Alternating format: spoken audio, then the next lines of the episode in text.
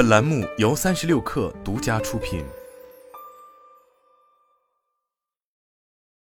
本文来自新浪科技。二月二日上午消息，小米汽车设计文件泄密一事近日引发关注。新浪科技获悉，小米内部通报了该事件的处理结果，涉事合作方处以一百万元的经济赔偿，泄密人也被处理。今年一月，有汽车博主发布了关于小米汽车首款车型小米 MS 幺幺车型的设计图片，展示了小米汽车保险杠小米 MS 幺幺的装饰件，以及小米与北汽摩素相关合作细节等，引发网络关注。针对小米汽车设计文件泄密一事，小米集团公关部总经理王化随即回应称，的确是二级供应商保密的设计文件泄密，该供应商仅仅是为模具打样的供应商，泄密的文件是非常早期的招标过程的设计稿，并非最终文件。我们一定会根据与该供应商签订的保密协议进行严肃处理。他说，小米内部也针对该事件通报了处理结果。通报显示，事件的起因是合作方北京某摩素科技有限公司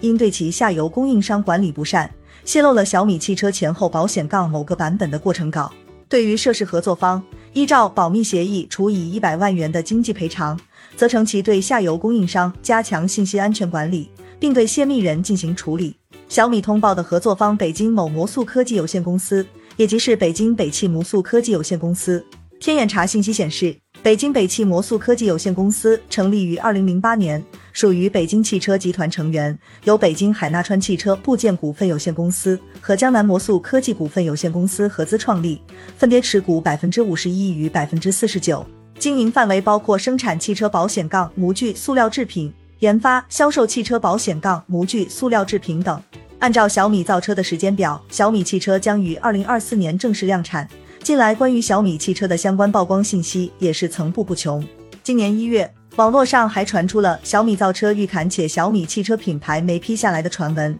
小米集团公关部总经理王化当时回应称，该消息不实，不存在所谓品牌需要批准的说法。